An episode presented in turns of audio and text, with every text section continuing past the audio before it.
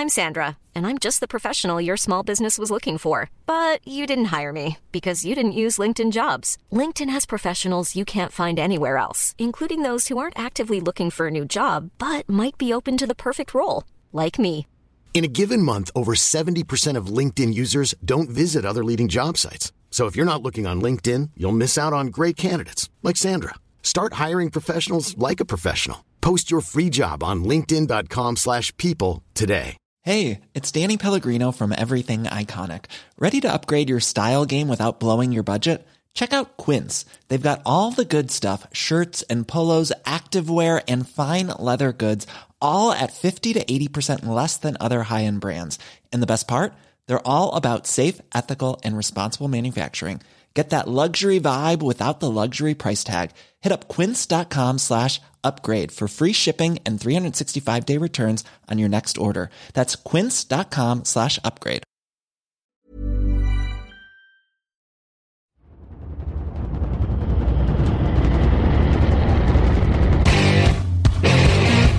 What time is it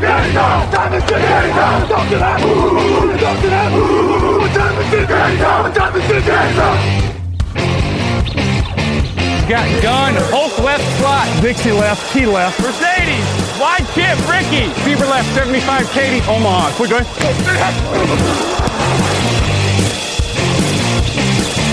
Last play of the game. Who's going to win it? Luck rolling out to the right. Dumps it up to Donnie Avery. Goal line, goal line. Touchdown. Touchdown. Touchdown. Touchdown. Hello, hello, bonjour et bienvenue à tous dans l'épisode numéro 262 du podcast Jeune Actuel Amati. Très heureux de vous retrouver pour votre débrief du mardi à mes côtés. Comme toutes les semaines, ils sont deux et le premier, il est en t-shirt au mois de novembre. Vous l'avez reconnu, c'est Raphaël Masmejean. Bonjour Raphaël. Salut à tous. À ma droite, il est très corporate avec un sweat du Hard Rock Café. C'est pas Par- c'est Paris ou pas? C'est London.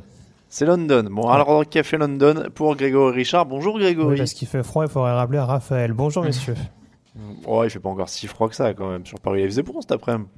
Je sais pas, pour moi il fait froid. D'accord. Je suis un peu plus fragile selon certains.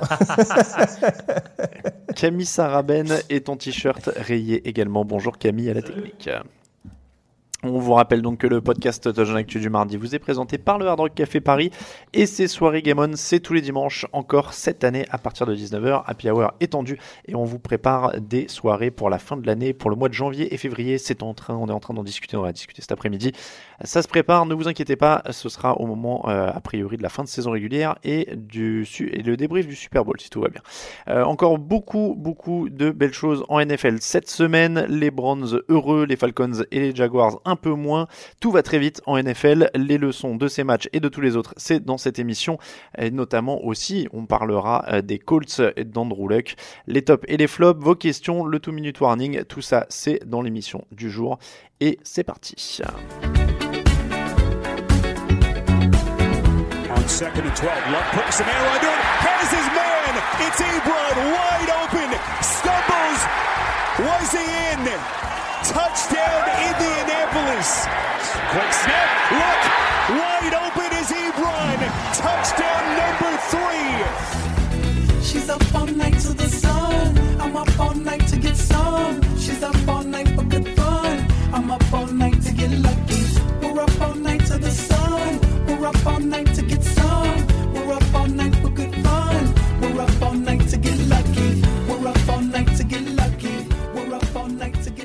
Les Colts sont lucky. Colts 29, Jaguars 26. Andrew Luck n'a pas été saqué depuis 4 matchs. Il a lancé au moins 3 touchdowns dans ses 6 derniers matchs. 3 victoires en 4 matchs, messieurs. Est-ce que c'était aussi simple que ça? Il suffisait de protéger Andrew Luck. Euh, aussi simple à peu près, on va dire. Effectivement, il suffisait de le protéger à, l'image de ce que les Colts ont fait en sélectionnant le, garde Nelson euh, au premier tour de la draft euh, cette année, qui apporte vraiment beaucoup euh, à la ligne offensive. Derrière ça, j'ajouterais quand même, et on l'a pas forcément mentionné beaucoup depuis le début de saison, le- l'apport du coach Frank Reich, qui était un peu le choix des Colts par défaut parce que McDaniels était le premier choix, les a laissés tomber. Et Reich est vraiment en train d'apporter beaucoup offensivement. Enfin, c'est le jour et la nuit par rapport à Pagano et à ce que Chuck Pagano, l'ancien coach des Colts, pouvait proposer. euh, Il crée un nouveau régime, tu veux dire? Ouais, il- Ouais, on n'a pas osé. Donc euh, non, non, clairement c'est un vrai apport euh, du nouveau coach des Colts. Euh, on pourrait aussi ajouter la signature d'Eric Ebron au poste de tight end qui marchait pas très bien chez les Lions et qui la brille totalement avec Andrew Luck. Donc voilà, c'est un ensemble de petites choses en attaque. Andrew Luck est mieux entouré et ça porte forcément ses fruits avec aussi des ajouts intéressants en défense. Donc la recette Greg- était connue, elle a été enfin mise en place et ça commence à porter ses fruits. Ouais. Greg, t'es d'accord? Ça va plus vite en attaque? Oui, très clairement. Bah, en plus, on avait vu ces dernières semaines. Alors, c'est pas spécialement le cas sur ce match contre les Jaguars, mais on avait vu que même le sol se met un petit peu au, au diapason. Euh, là, c'est Wilkins euh, qui fait une grosse course, mais c'est sûr que globalement, euh, Heinz ou, euh, ou le titulaire Marlon Mack euh, ont été relativement bien contenus. Mais globalement, c'est sûr que, voilà, malgré un casting qui, hormis T.Y. Hilton au début de la saison, euh, paraissait quand même euh, un peu léger, c'est sûr qu'on arrive à trouver des solutions du côté de Frank Reich et de son coordinateur offensif Nick Sirianni, donc c'est de, de bon augure. Pour vous donner une idée de la série de 4 matchs sans sac, c'est la plus longue série depuis 2010, lorsque les Giants, ouais. protégé Eli Manning parfaitement. 5 matchs de suite. Euh, ce sera les Titans hein, la semaine prochaine pour les Colts, donc ça va peut-être être difficile de, de poursuivre jusqu'à 5, mais ça vous donne quand même une idée de, de l'exploit. Euh, Andrew Luck, le maximum qu'il a eu sans sac, c'était deux matchs de suite au cours de sa carrière, et il en avait pris un paquet dans les autres. Et pour vous donner une idée, euh, sur les 6 matchs de suite avec au moins 3 touchdowns dans une même saison, eh ben, il y a que deux hommes qui l'ont fait, c'est Tom Brady et Peyton Manning. Donc ça, ça montre quand même à quel niveau sont les Colts actuellement, à la fois dans la protection et dans le quarterback. Et vous l'avez dit, Frank Reich a quand même eu un, un sacré rôle à jouer là-dedans. On a une, une vraie renaissance des Colts. Maintenant, on est sûr quand même qu'Andrew Luck est de retour et qu'il a assuré le titre de comeback player de l'année là. Ouais, pour enfin comeback player de l'année, euh, il y a peut-être un ou deux autres joueurs qui pourraient le mériter, mais en tout cas sur son niveau personnel, sans même parler de ce titre, il a, il rassure forcément Indianapolis euh, et tout le staff euh, autour. C'est assez prometteur quand même pour les Colts avec euh, une bonne draft l'an dernier. L'an prochain, si la draft est du même niveau, avec de mémoire, ils vont avoir un des plus gros, euh, une des plus faibles masses salariales, donc ils ont de quoi être des gros acteurs de la free Ouais. agency. On pourrait très vite retrouver les Colts à un niveau intéressant en AFC. euh, dès, là, cette année, c'est trop juste, mais dès l'an prochain. Donc euh, ça va clairement dans, dans le bon sens du côté Après, ils d'Indianapolis. sont pas largués, ils sont. je- Non. ils- C'est quoi leur fiche? C'est 5-4 Quatre- 4-5. 4-5, 4-5, pardon. Ouais. donc ils sont pas non plus. Non, ils sont euh, pas lar- largués. Très très loin quand on voit que pour la sixième place, on dira euh, Baltimore, Cincinnati, Miami, ça s'affirme Ouais. pas trop. euh, ça tombe Non, je, je disais plus peut-être limité, effectivement, même si par miracle ils accrochent la sixième place, on les voit quand même pas forcément aller lutter contre les Chiefs, les Steelers euh, pour les playoffs, mais, mais euh, en tout cas C'est cette prometteur. année, dès l'an prochain, c'est une autre question. Quoi. C'est prometteur. Est-ce que de l'autre côté, les Jaguars commencent à lâcher en défense? Parce que le 0 sac, c'est quand même significatif pour eux aussi. Ils sont censés être une défense de très haut niveau.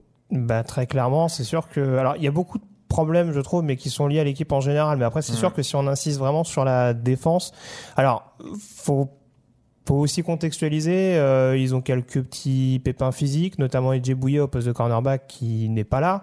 Mais bon, ils, ont, quand- ils sont quand même censés avoir un des meilleurs cornerbacks de la ligue euh, en un contre un. Donc euh, sur le duel T.Y. Hilton, Jalen Ramsey, j'ai pas dans l'idée que, que Ramsey ait forcément été vainqueur sur ce match-là. Et puis ce qui est un peu plus déroutant, c'est qu'on a la sensation qu'au niveau des assignations, ça devient de plus en plus brouillon. Il y a beaucoup, j'ai la sensation, euh, notamment euh, contre la passe, Mhm. de, de, de joueurs qui sont un petit peu perdus, euh, qui savent pas trop exactement quelle zone ils sont censés couvrir, quels joueurs ils sont censés surveiller. Et on se retrouve souvent avec des touchdowns euh, qui, qui prennent dans la tronche pour ce genre de, de, de choses. Euh, voilà. Et puis si on continue un petit peu, en effet, la, la ligne défensive avec le niveau, euh, en tout cas le nombre de talents euh, qui composent ce premier rideau, bah, est, est pas assez performant. Et puis forcément, ça expose, comme je disais, le jeu aérien euh, d'un poste de safety qui clairement est déficitaire. Euh, Tashon Gibson me semble plus forcément être la réponse au poste de free safety. Et puis Telvin Smith sur la couverture euh, qui a très clairement régressé par rapport à l'année dernière. Et ça, ça pose beaucoup de questions du côté des Jaguars et la manière dont on a géré cet effectif entre l'année dernière et cette saison. Je, je- je persiste que l'an dernier, ils avaient quand même tout qui était allé dans leur sens et que c'était optimal et que c'est pour ça que je les voyais pas en playoff cette année. Et tu, tu le dis, voilà, il suffit que Smith baisse un peu, que Ramsey soit pas, euh, soit pas à fond. Et après, alors pour le coup, je vais pas pour une fois tomber sur Black Bortles. Ouais. Il y est pas pour grand chose dans celle-là. Léonard Fournette est de retour, mais il est à 2,2 yards par course. Mm. Donc ça n'a pas été vraiment le moteur de l'attaque. Et Bortles, c'est à un 26 sur 38, 320 yards de touchdown. Donc pour le coup, il a fait son boulot, lui. Ouais, oui, oui, lui a fait son boulot. Après, la ligne offensive paraît peut-être un peu plus en difficulté que l'an dernier. Beaucoup, de L'ajout- bless- beaucoup de blessures aussi. hein, Ouais, il y a des blessures il y a- aussi. Il y a Robinson et il y a- il y. Linder aussi, leur Linder, centre, je crois, qui s'est blessé ce week-end, euh, out saison. Donc, euh, Ouais, non, non, bien sûr, il y a, y des blessures. Donc ça ça a pas dû aider euh, Fournette euh, pour le coup. Comme tu dis, Bortles, c'est pas responsable. Après la défense, euh, moi je pense voilà, on est, on touche le, le problème quand même des, des Jaguars cette saison, c'est que la défense est pas au niveau de l'an dernier. Il y a quand même une vraie baisse à ce niveau-là. Euh, pass rush, etc. Glag l'a mentionné. Enfin, tu- il parlait des, des problèmes d'assign- d'assignement des joueurs. Enfin, on le voit sur un des touchdowns d'Eric Ebron qui se retrouve absolument tout seul sans même avoir fait de move particulier pour euh, Mhm. déstabiliser un défenseur. C'est juste personne ne l'a suivi. Donc euh, voilà, c'est. Et la question que je me pose, si on prend un débat plus large, c'est est-ce que les Jaguars sont pas commencent pas déjà à nous faire une Seahawks? C'est-à-dire, est-ce qu'en interne, le fait d'avoir autant de caractère en défense, qui se rendent compte que bah, quand Fournette ou en tout cas quand le jeu au sol est pas là, bah ça sert à rien en fait qu'ils se décarcassent. Euh, est-ce qu'on n'a pas des joueurs qui se sont démotivés et qui du coup bah, Mhm. respectent plus forcément les, les, les consignes du coach Ouais. Euh, ça, c'est une question à, à surveiller. Et puis, dernière petite chose liée au coaching staff, euh, l'utilisation de Carlos Hyde. Euh, ils ont fait un trade pour récupérer le joueur de Cleveland. Euh, ils l'utilisent que sur trois courses ce week-end. Donc, je veux bien que Fournette soit revenu et qu'il faut le, on va Ouais. dire, le remettre en marche. Mais là, tu avais la possibilité d'avoir vraiment une attaque one-two punch au niveau du jeu au sol. Et ça n'a pas été exploité, selon moi, de la part d'Hackett. Et on rappelle que euh, Jalen Ramsey a tweeté un truc du genre euh, je vous manquerai quand je serai parti ou quelque chose Oui. comme ça euh, lundi. Donc euh, oui, en Ouais, effet, ça participe de ces soupçons d'ambiance étrange dans le vestiaire. Euh, Browns 28, Falcons 16. Baker Mayfield a complété ses 13 premières passes du match, c'est du jamais vu à Cleveland depuis alors 91 ou 92. J'ai vu la passe euh, passer très vite, la stat passer très vite à la télé, mais ça vous donne une idée du temps qu'a attendu Cleveland. Il a touché une multitude de cibles, il termine à 17 sur 20, 216 yards, 3 touchdowns. C'est le premier rookie de l'histoire à 150 dévals sur au moins 20 passes. Ça commence à sentir bon quand même au niveau de, de Baker Mayfield. Il y a des très très bons échos qui sortent du vestiaire. Est-ce que finalement les Browns n'ont pas eu raison de prendre lui en numéro 1 de la draft?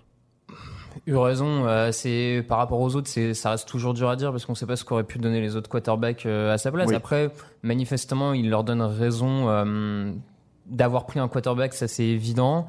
Moi, je dirais que ça se sent de plus en plus long. Je trouve que depuis le début de la saison, globalement, Baker Mayfield est satisfaisant, pas juste sur ce match. Il montre du caractère, il montre euh, de, de belles choses. Là, c'est encore, ça progresse depuis deux matchs, depuis qu'ils ont viré Hugh Jackson et Todd Haley. Donc en plus, ils ont, Surprise. ils, ils ont peut-être trouvé leur coordinateur euh, offensif euh, de, du futur, on va dire, et voire même euh, peut-être qu'ils pourraient le pro, lui donner un poste plus important. On sait jamais, euh, on sait jamais.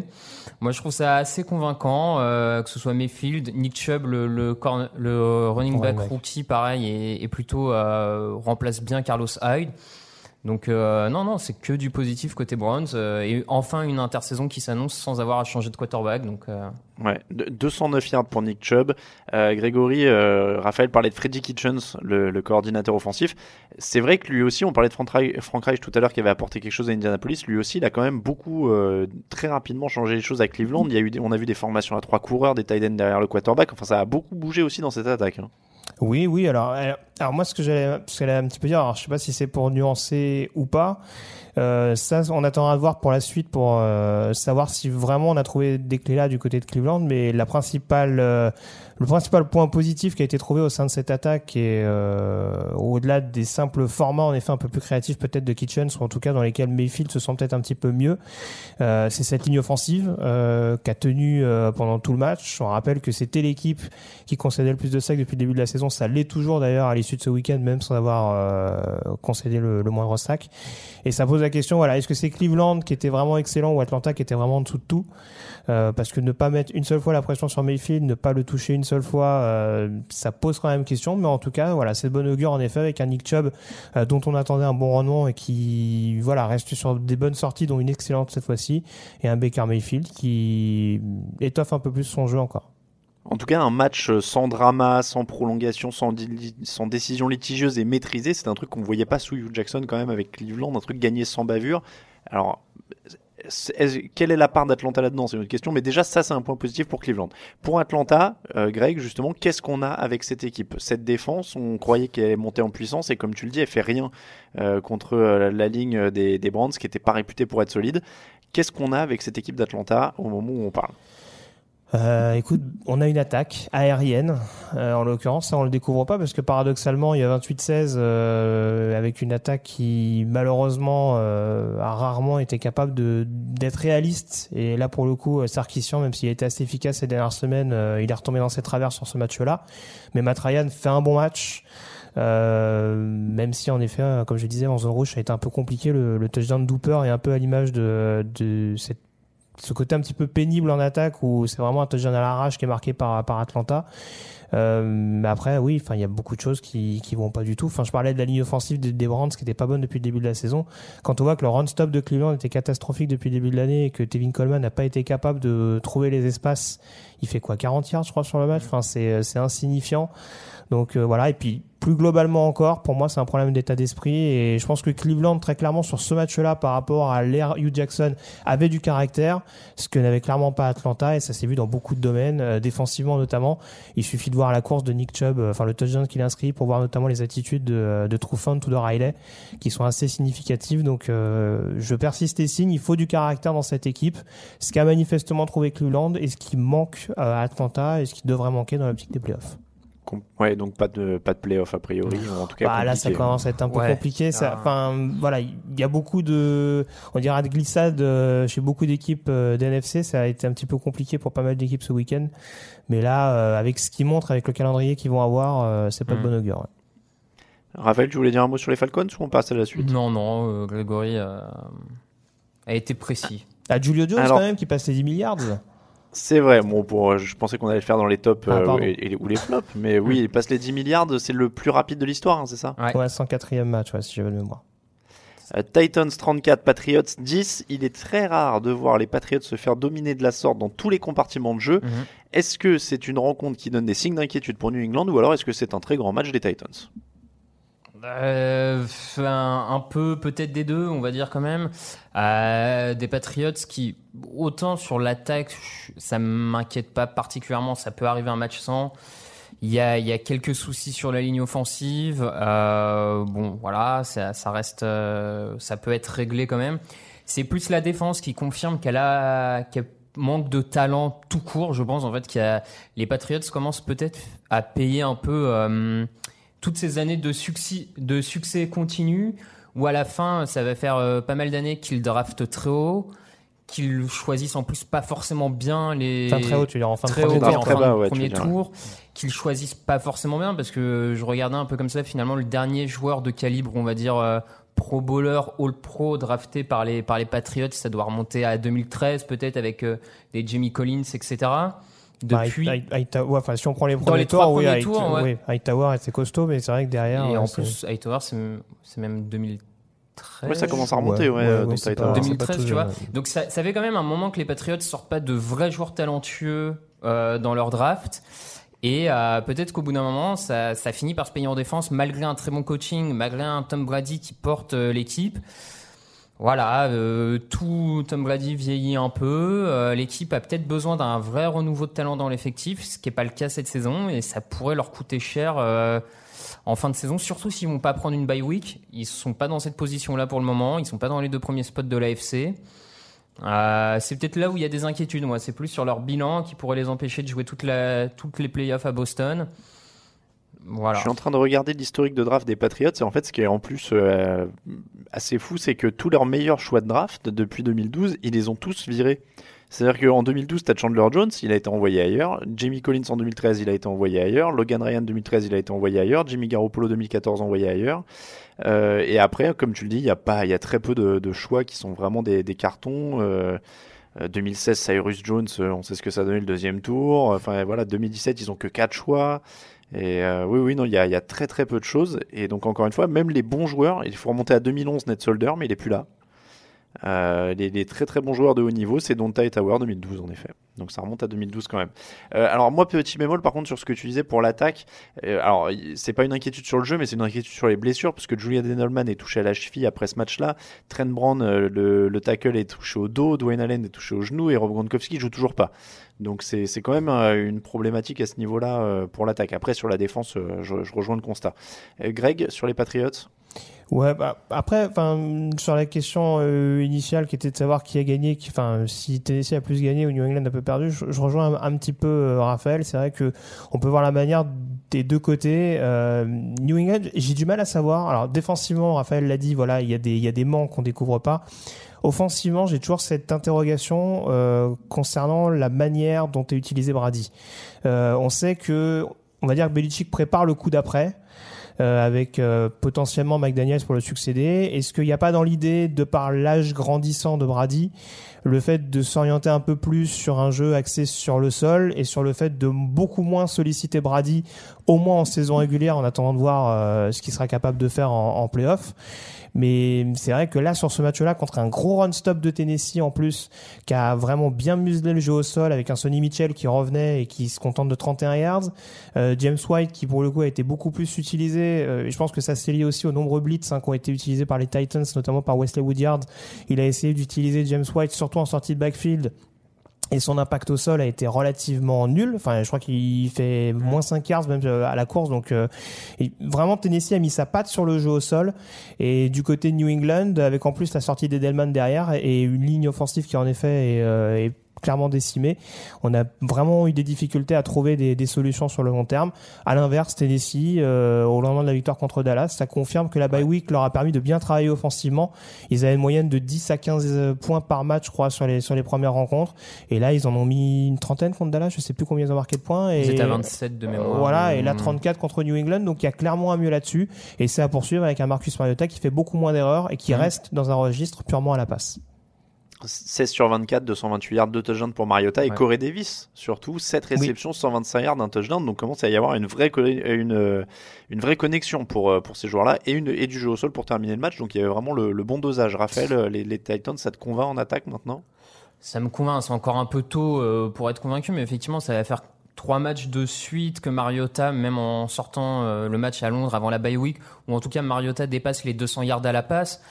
En 2018, ça peut paraître pas forcément incroyable, mais Mariota, ça n'a pas toujours été le cas, euh, et l'attaque des Titans, ça n'a pas toujours euh, été à ce niveau-là au- dans le jeu aérien. Donc là, il y- il y a un vrai progrès à ce niveau-là. Il commence à trouver la ligne offensive même est mieux qu'en début de saison. Euh, donc ça va clairement dans le bon sens. Leurs deux prochains matchs sont contre des rivaux de division. Si, si les Titans les prennent, ils passent à 7-4 en bilan. Donc clairement, ils sont, ils ont, je, pense qu'ils ont vraiment le- les cartes en main pour euh, pour faire quelque chose dans leur euh, dans leur division. Euh, Et juste pour compléter ce qu'on disait, alors Corey Davis c'est énorme sur ce match-là, mais je trouve qu'il y a vraiment euh, Jonu Smith également sur ce poste de, sur le poste de end qui est vraiment une vraie soupape de sécurité. C'était l'interrogation après la blessure de Delaney Ouais. Walker. Là, ils arrivent à avoir un end productif et ça contribue également à ce côté euh, multi-menace, on dira, de l'attaque de Tennessee. Peut-être un petit poil à gratter en premier tour des playoffs. Alors, il pense peut-être pas bon les jouer euh, vu comment ils sont physiques, euh, ces, ces Titans. Petite respiration et la suite des matchs.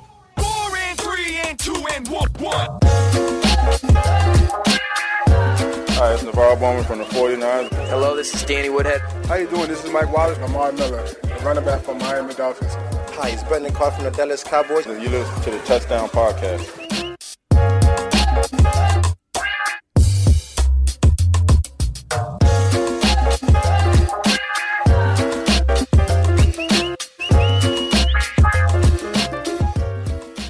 Petit euh, jingle rétro, euh, vous avez, vu, vous avez entendu que la plupart des joueurs sont plus dans l'équipe qui cite, mais c'est un petit best-of des jingles qu'on avait fait à Londres les premières années. Il y a Navarro Bowman aux Niners, Brandon Carr aux Cowboys, Lamar Miller quand il était aux Dolphins. Tout va vite. Hein. Danny Woodhead, il était aux Patriots à l'époque. Ouais. Donc voilà, c'est un petit, euh, un petit best-of. Eagles 20, Cowboys 27.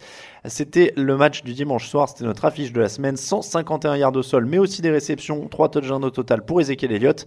On parlait de recette du bonheur pour les Colts, celle de Dallas, elle paraît assez simple, messieurs.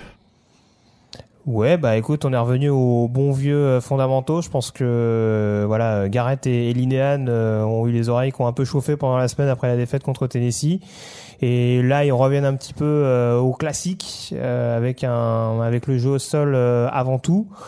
Euh, et c'est vrai que étonnamment contre une équipe de Philadelphie qui pourtant a d'habitude un, bon run-stop encore plus à la maison, euh, ils les ont vraiment fait souffrir, notamment en, deuxième mi-temps, on dira dans les moments les plus chauds. Et là, on a retrouvé le, le Ezekiel Elliott qui était peut-être un peu sous-utilisé à mon sens en début de saison. Euh, voilà. Après, il y a toujours cette problématique de savoir est-ce qu'on développe plus Prescott, est-ce qu'on insiste un peu plus sur les forces? Là, très clairement, vu que la menace euh, de limogeage arrive, on se dit bon, peut-être que dans un premier temps, on va assurer nos arrières en jouant sur les valeurs sûres. Raphaël, cette équipe de Dallas, du coup, toujours euh, dans le même créneau pour toi? Ouais, pour moi, ça, ça correspond à ce qu'on ce qu'on voit euh, chez les Cowboys depuis depuis un petit moment. Il faut un grand Ezekiel Elliott pour faire avancer cette attaque. Amari Cooper, cela dit, apporte quelque chose. Il y a, vraiment commence à y avoir une vraie connexion entre Dak Prescott et Amari Cooper. Bien aidé par les blessures quand même du backfield défensif. hein, Ouais, bien aidé, bien sûr. oui, oui, hécatombe, il faut- ils, perdent encore Ronald Darby pour la saison. Ouais. Darby. euh, Ouais, il y a McLeod une semaine ou deux avant. Jalen enfin, Mills également, Mills non, effectivement, il y c'était- a, c'est bien aidé par ça. Mais je te rejoins. Mais à une euh, époque, il- Prescott, ré- enfin bon, voilà, moi je, lui donne au moins le mérite de quand même réussir à exploiter Amari Cooper. Euh, et puis en défense, euh, côté Dallas, tu commences à avoir des, des nouveaux talents qui émergent. euh, le rookie euh, Van Der Hersch, Ouais. Ouais. Leighton Van Van Der Der Esch, ouais. euh, qui sort un très très gros match. Euh, j'ai- J'ai notamment en tête euh, sur une troisième tentative quand Philadelphie est en train de revenir où il, il fait un tacle pour perte face aux coureurs des, des Eagles. Enfin, il casse deux plaquages. Donc voilà, du vraiment du tout bon à ce niveau-là, qui, fait oublier Sean Lee et sa blessance et sa blessure, pardon. Blessure et absence. Sa Blessure et absence, voilà, euh, un nouveau un nouveau terme. On va gagner du temps. Euh, non, non, voilà, c'est euh, c'est- du coup c'est à peu près le même les mêmes Cowboys quoi, de la solidité en défense et une attaque qui peut faire des bonnes choses quand le, le running game arrive à s'imposer. Il y a Jalen Smith hein, aussi qui s'est fait remarquer euh, et qui, qui progresse dans cette défense. C'est vrai qu'il y, a- il y a des belles pièces qui se mettent en place. Ils vont pouvoir tourner la page Sean Lee. Donc, euh, Grégory, cette défense de Dallas, euh, Leighton Van Der Esch, c'était un joueur que tu aimais bien en plus, je crois, euh, dans le processus. Oui, oui bah, c'est un joueur qui, en effet, même quand il était euh, simplement remplaçant sur ce deuxième rideau, était, était plus que solide. Donc, je suis pas sûr qu'il y avait énormément d'inquiétude de la part des fans de Dallas au moment de de son passage comme titulaire attitré, mais là vraiment il a été le plaqueur en chef de cette équipe Mm. et euh, bon contre un jeu au sol de Philadelphie qui est Ouais. toujours très très irrégulier et euh, là même Josh Adams euh, il a un petit peu de mal à, à avancer. Alors, c'est ça la question de, de ce match aussi. C'est on parlait du jeu au sol de Dallas, c'est quand même ce qui a l'air de manquer maintenant à Philadelphie. Ouais, alors je vais peut-être te couper l'arbre sous le pied, mais euh, moi j'ai l'impression que cette attaque de Philadelphie qui a du mal en règle générale. Euh, le jeu au sol, euh, en effet, on n'arrive pas à trouver une, une forme de carburation ou, comme je disais il y a quelques semaines, un, vrai receveur numéro un capable de, de vraiment assumer les, les portées et être en l'occurrence ce qu'a été Ezekiel Elliott sur ce match-là. Et puis plus globalement, euh, offensivement, on a recruté Golden Tate. Même logique que Carlos Hyde à Jacksonville pour en faire quoi? Euh, il me semble qu'il a a été utilisé pardon sur euh, un snap, un snap sur 5 donc euh, utilisation relativement limitée pour un joueur qui est là depuis quand même une dizaine de jours. Et puis euh, voilà, il y a beaucoup de choses. J'ai j'ai la sensation que oh, Frank Reich étant parti à Indianapolis et John DeFilippo euh, étant devenu le coordinateur offensif de Minnesota, peut-être que Doug Peterson a pris un peu plus de responsabilité au niveau du play call offensif et qui s'en mêle peut-être un peu les pinceaux. Euh, quand on lit ça euh, au retour de Carson Wentz, qui est peut-être pas encore complètement à 100%, dont on a vu certaines erreurs, euh, certains, certaines erreurs, oui c'est bien, ça c'est français, de jugement, euh, notamment en zone rouge. Voilà, c'est ce qui explique également le fait que Philadelphie, sans être très loin, euh, risque de manquer les, les playoffs euh, à ce rythme-là.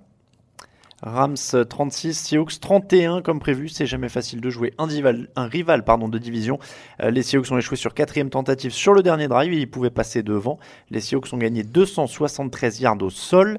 C'est quand même pas très rassurant pour cette défense des Rams. Grégory, tu voulais qu'on parle de ce match assez tôt quand on a préparé l'émission. Qu'est-ce qui t'a choqué ou qu'est-ce qui t'a marqué? Pourquoi tu voulais qu'on en parle? Bah alors beaucoup de choses. Euh, mais alors forcément que la défense des Rams, c'est sûr qu'ils ont été très exposés contre la passe à New Orleans et là ils se retrouvent très exposés contre la course face à Seattle. Euh, donc à un moment donné, je veux bien qu'il y ait un domaine où ils ont peut-être un petit peu de mal, euh, voilà, les blessures éventuellement d'Akib Talib pour expliquer le, le naufrage chez les Saints. euh, si certains veulent, veulent trouver des excuses, on dira du côté de, de Los Angeles. Maintenant là contre Seattle, euh, voilà, le jeu au sol en face il est performant, mais t'as pas Chris Carson, donc t'as déjà une menace en moins. Et pourtant Rashad Penny leur a marché dessus avec son touchdown en carrière, donc. À un moment donné, il va peut-être falloir se remettre en question. Euh, Wade Phillips, c'est un coach éminemment respectable et respecté, mais là, très clairement, on a la sensation qu'il n'arrive pas forcément à, tirer la quintessence de son groupe. Et pour la deuxième fois de suite euh, contre Seattle, ça passe pour les Rams, mais ça passe de manière extrêmement ricrac. Et offensivement, avec la blessure en plus de Cooper Cup, il faudra voir ce que, comment, ça va évoluer au fil des semaines. Euh, Todd Gurley est à 7,5 yards par course quand même, ça Mhm. aide à, pallier la- l'absence de Cooper Cup. Moi je suis pas hyper inquiet pour l'attaque, ils ont l'air de trouver des solutions euh, pour le Oui, coup. c'est sûr. Mais ce qui gagne en playoff, ça reste la défense. Majoritairement, en tout cas. Donc, Ah mais alors euh, par contre je partage, moi je suis inquiet sur la défense des Rams, je, trouve qu'ils- je trouve qu'ils ont pas montré de, de régularité au plus haut niveau de- depuis le début de cette saison.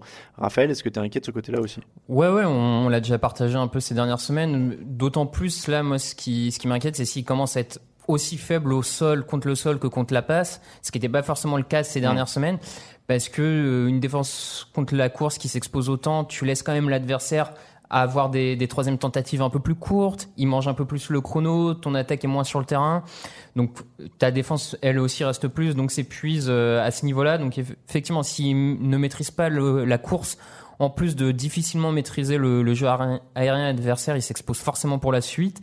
C'est pas, c'est pas un bon signe pour les playoffs. Maintenant, j'ai quand même envie de me dire qu'il reste un peu de temps avant les playoffs. Ils sont, ils sont en playoffs là. Je veux dire, il y a aucune raison Oui, oui. qu'ils qu'ils passent à côté des playoffs et du titre euh, de leur division. bah, ils ont 4 victoires d'avance sur les, sur les Seahawks. Je, me- je me demande même si c'est pas 5. Donc, Je vais euh, Donc, le- euh, le voilà, je veux dire, il y a, il y a aucune raison qu'ils n'y soient pas. Ils ont le temps quand même de redresser la, la barre à mon sens, donc je, je leur laisse encore un peu de un peu de répit, on va dire à ce niveau-là, avant de trop m'in- m'inquiéter. Maintenant, après, je te rejoins sur l'attaque. Moi, j'ai aucune euh, aucun doute sur la façon dont McVay peut exploiter euh, son escouade de, de receveurs euh, pour faire briller Jared Goff. Et Todd Gurley, euh, tant qu'il est à ce niveau-là, ça, ça reste quand même un point positif. Il continue à mettre plus de 30 points à chaque adversaire ils vont pas s'ils restent sur cette dynamique là ils vont pas perdre beaucoup de matchs en marquant plus de 30 points non plus donc vous me direz en playoff il suffit d'en perdre un pour sortir et puis c'est réglé mais euh, bon il y a pas à mon sens il y a pas encore le feu à la maison quoi 5 matchs d'avance, hein. 9 victoires pour les Rams, 4 pour, euh, pour Seattle, donc euh, a priori il y a de l'avance. Seattle qui continue euh, de s'appuyer à fond sur son jeu au sol, ils sont numéro 1 maintenant euh, dans la ligue, mais du coup ça risque d'être compliqué quand même euh, pour les, les Mm. playoffs euh, à 4 victoires. Ouais. Steelers 52, Panthers 21. Tu voulais dire un mot sur les, les Seahawks Non, je le toi, dirai dans mon top flop euh, tout à l'heure. T'inquiète pas. Bon, d'accord, ça marche. Euh, Steelers 52, Panthers 21, carton offensif des Steelers. C'était le match du jeudi, un match qui a basculé avec une séquence 3 Ouais, c'est touchdowns en 23 secondes en début de match. Euh, efficacité maximale pour les Steelers en attaque, mais aussi en défense, puisqu'ils limitent Carolina à 242 yards. Est-ce que c'est la leçon de ce match? Est-ce que c'est la défense des Steelers qu'il faut retenir? Bah, c'est l'absence de défense des Cardinals, des Cardinals, des, de Carolina plutôt sur euh, sur ce match-là. Euh, J'avais été très critique contre Big Ben euh, lors de la victoire à Baltimore. Là, très clairement, il me fait mentir parce que euh, alors, il y avait une soirée sans du côté de, de Carolina, incapable de mettre la pression, euh, Mhm. ce qui est quand même rare du côté des Panthers. Je crois qu'il y a juste un sac pour Julius Peppers. c'est ça et qui les expose derrière au niveau cornerback Ouais, ouais. euh, Donc euh, voilà, c'est sûr que on a, on s'est rappelé sur ce match-là que Dante Jackson restait un rookie euh, malgré son sa bonne sa bonne campagne au poste de cornerback. Donc euh, voilà, ça remet un petit peu, je dirais, les Panthers, ça ça les faire descendre de leur nuage parce que ces Mhm. dernières semaines, c'est vrai qu'ils étaient vraiment euh, euh, tout feu tout flamme, on va dire. Mais euh, là, très clairement, il n'y a pas grand-chose qui a fonctionné. Christian McCaffrey a bien été muselé au sol pour revenir sur la défense que tu évoquais. Et puis Cam Newton qui fait des choix un petit peu bizarres avec notamment ce pick six de, de Vince Williams alors qu'il aurait peut-être pu se permettre d'envoyer le ballon en dehors des limites du terrain. Donc euh, voilà, soirée un peu compliquée pour Carolina et puis à l'inverse pour Pittsburgh, ça confirme leur, leur bonne série. Ils en sont à 5 6 victoires de suite, j'ai oublié de j'ai Oui, arrêté le compte mais euh, ça, ça enchaîne très bien. de mémoire je Euh. Raphaël, on plaide le jour sans pour les Panthers et le jour totalement avec pour les, les Steelers? Oui, c'est un, un peu de ça. J'ai j'ai du mal à croire qu'il y ait autant d'écart entre les deux équipes quand même. Donc c'est pour ça que ça me laisse penser que c'était potentiellement un jour sans euh, du côté des Panthers, surtout en défense et leur pass rush, comme l'a dit Grégory. euh, on a depuis le début de la saison, on a, des doutes globalement sur la, qualité cornerback safety du côté des Panthers. Donc forcément, si le front seven n'arrive pas à mettre la pression, ça, expose encore plus. Et quand et quand euh, du côté des, Steelers, les squads en face, c'est quand même Juju euh, Smith, Smith Schuster, euh, Antonio Brown, ça pardonne pas forcément à ce niveau-là. Euh, et puis une équipe de Carolina qui voyage pas très bien globalement, qui est quand même beaucoup plus forte à domicile. Il y a, il y a un vrai impact euh, chez eux à, à ce niveau-là. Peut-être se poser la question aussi d'Eric Reed. On voit que Ouais. c'est un bon apport au poste de safety, mais on voit qu'il a encore un petit peu. euh, alors il, se, il se fait Il se sortir, je crois, sur, le, ouais. ouais, sur un casque en avant. Qui est sur pas un... non plus hyper méchant. Non, mais c'est des, hyper, c'est des problèmes de euh, discipline qui ouais, pourraient ouais. également coûter cher aux Panthers. C'est, euh, on le sent un petit peu, euh, enfin un petit peu plus foufou d'ailleurs que le souvenir que je pourrais en avoir à San Ouais, Francisco. Eric Reed, peut-être qu'il veut euh, montrer quelque chose aussi. Ouais, Peut-être, peu ouais, peut-être qu'il est venu en rédemption ou quelque chose comme ça, mais il va falloir surveiller ça du côté de Ron Rivera et Mhm. de son coaching staff.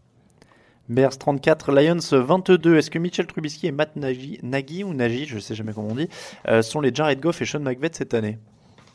Bah écoute, j'ai l'impression en tout cas. hein, Ouais, euh, là pour le coup contre les trois, ils se sont fait plaisir. hein. Là, Ah ouais, on ouais, répète au fil des semaines que le backfield défensif, euh, c'est clairement une des faiblesses de Détroit. Là en plus, sans Darius ouais, ils se sont fait vraiment découper. Alors non seulement Détroit jouait sans Darius Slay, Chicago qui récupérait Allen Robinson. Alors là, c'était euh, c'était c'était de la folie furieuse dans les airs. Porte Ils ont même pas eu ouais. besoin de forcer leur talent avec Jordan Howard et, et Tariq Cohen.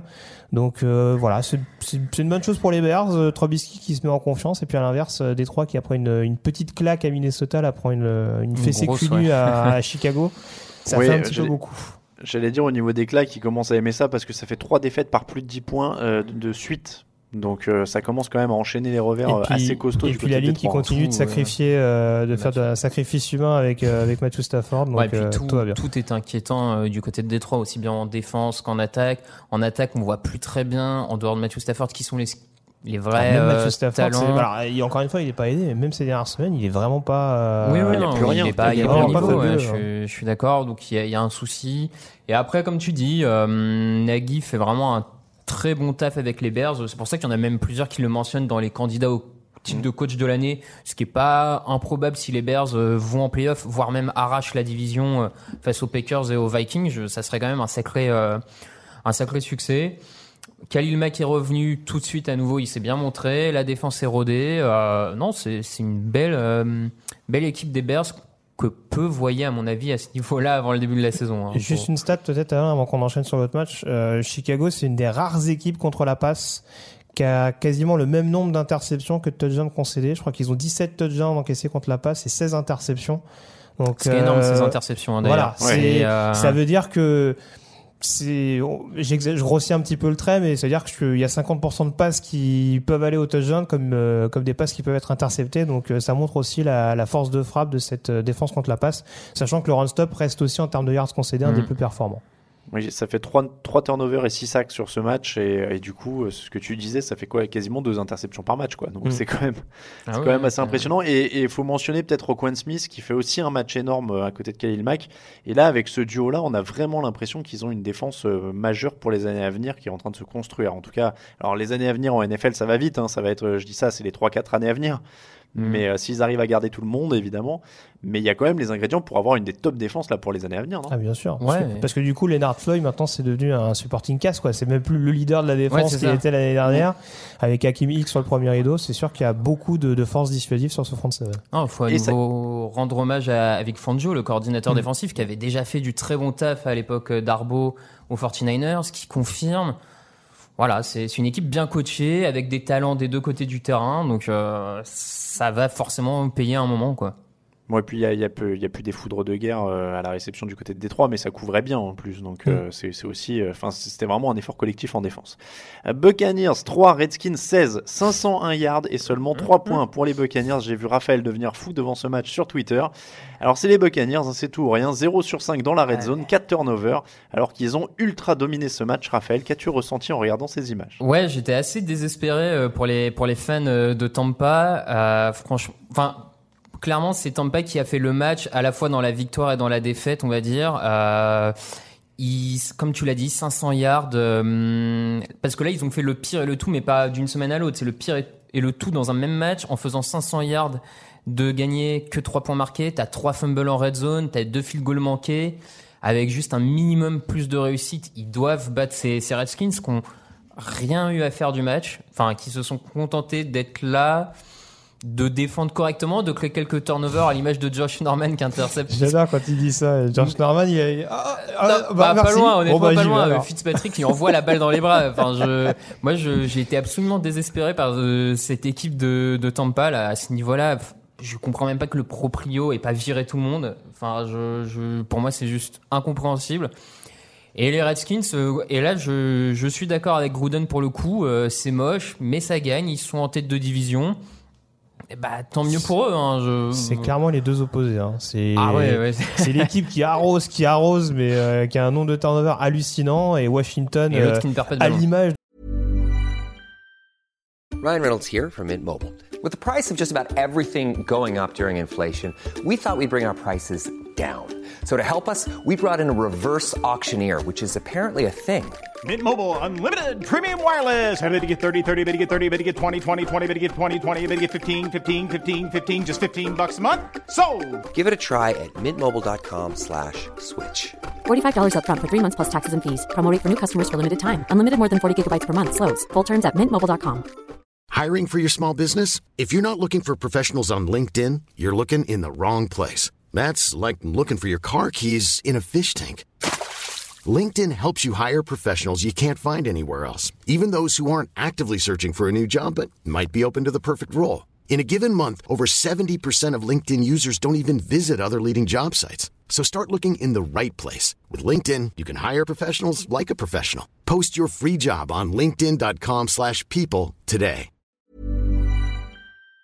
de son nouveau quarterback. Ouais, non mais qui dit, oui, oh les gars, oui. Oh. On y va doucement, on joue à la papa, et puis euh, euh, on va on va on va remporter un succès solide euh, 9 à 6. euh, Faites-moi confiance.